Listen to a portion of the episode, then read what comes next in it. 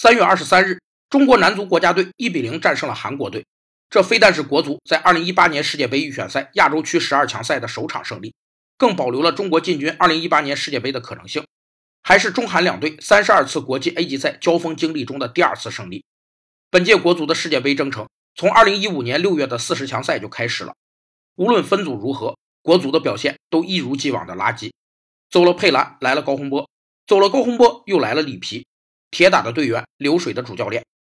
拿破仑说：“一只狮子带领的九十九只绵羊，可以打败一只绵羊带领的九十九只狮子。”这句话就是狮羊效应的来源，形象地说明了主帅的重要性。